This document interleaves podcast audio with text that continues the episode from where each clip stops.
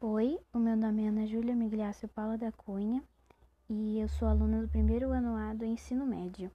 Esse aqui é meu trabalho de matemática. Então, eu tô aqui para falar de um capítulo de um livro chamado Algumas Razões para Ser um Cientista. E o nome do capítulo que eu escolhi para falar é Cientistas Nascem a Todo Minuto.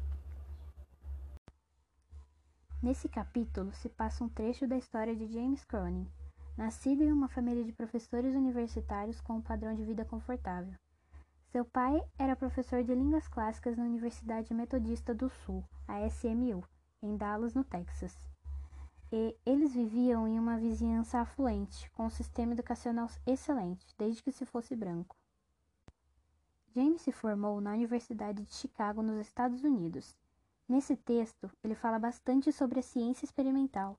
Ele também fala que há muitas histórias contadas por cientistas bem-sucedidos que são comoventes pois grandes dificuldades tiveram que ser superadas, ou por conta de um regime abusivo, ou um sistema educacional tentando sobreviver em um país empobrecido, ou por conta dos, dos sistemas das escolas separadas mais iguais, como nos Estados Unidos.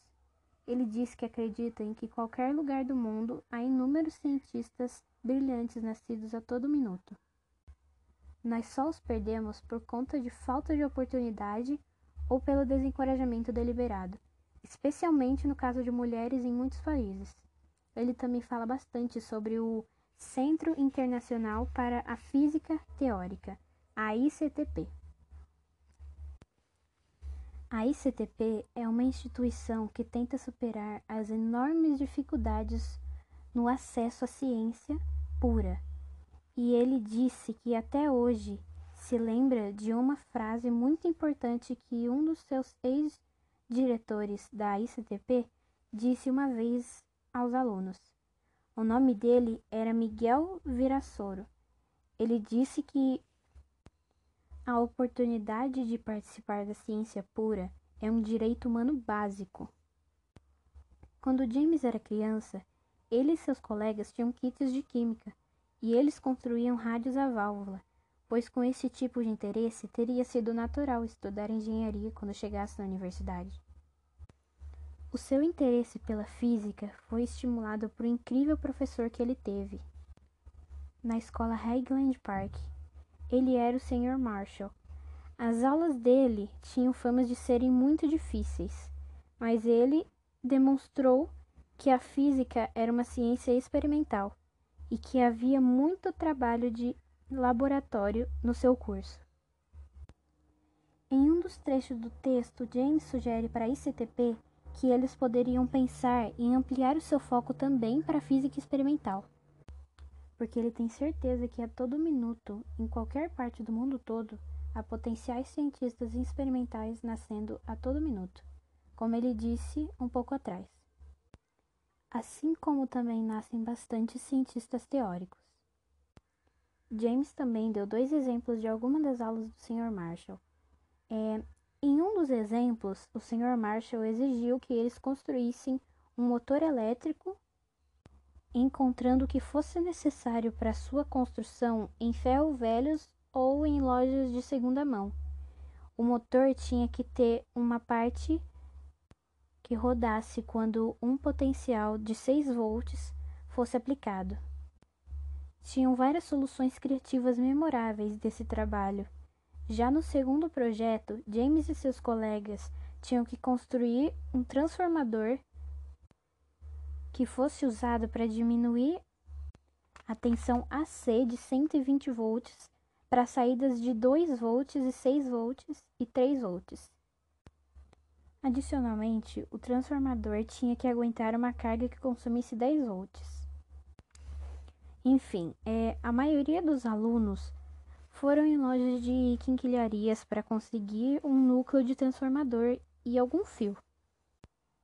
A maioria conseguiu núcleos, núcleos grandes, mas um estudante pegou um núcleo de transformador de um alto-falante velho.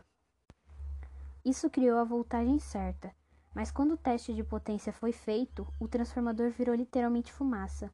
Os alunos ficaram todos chocados e o aluno em si que tinha feito esse trabalho ficou muito chateado. mas ele era um excelente pianista e mais tarde ele foi para Juilliard, em Nova York.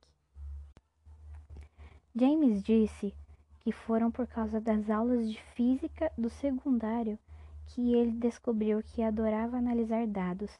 Ele gostava de analisar qualquer dado, desde um pêndulo da constante quando a amplitude era muito grande, aos detalhes da chegada ao equilíbrio de um calorímetro.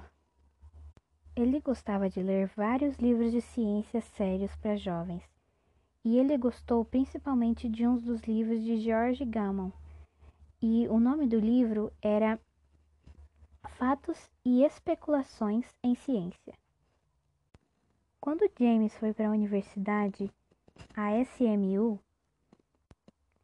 ele queria estudar engenharia, mas o seu pai o aconselhou a fazer uma graduação de, em física e em matemática antes. Quando ele terminou a graduação, ele continuou na física e foi aceito em uma pós-graduação na Universidade de Chicago. Essa cidade tinha na época o melhor departamento de física do mundo e ele teve aula com muitos professores famosos. E esses professores também foram ótimos para ele. Era uma era de ouro para a física naquela época. Ele aprendeu também que a física é quase uma ciência experimental. E assim ele foi parar na Universidade de Princeton, onde ele e alguns colegas fizeram uma descoberta muito importante. Não foi uma descoberta teórica, e sim uma descoberta experimental, feita com equipamentos feitos em casa, sempre no limite de quebrar alguma coisa. E ele também disse que com esses equipamentos ele poderia produzir um resultado muito importante para o entendimento humano. E principalmente para a ciência experimental e teórica. Esse capítulo fala muito sobre ciências, físicas, tecnologia, etc. Ele tem muita relação com a matemática também, pois para eles fazerem suas máquinas eles precisavam de muitos cálculos, então entendemos que tudo está diretamente ligado. Além disso, a ciência é algo extraordinário e que se renova a cada momento onde a todo tempo encanta pessoas, nascendo todos os dias novos cientistas. Bibliografia: Livro Algumas Razões para Ser um Cientista. Capítulo Cientistas Nascem a Todo Minuto. Autor James Cronin.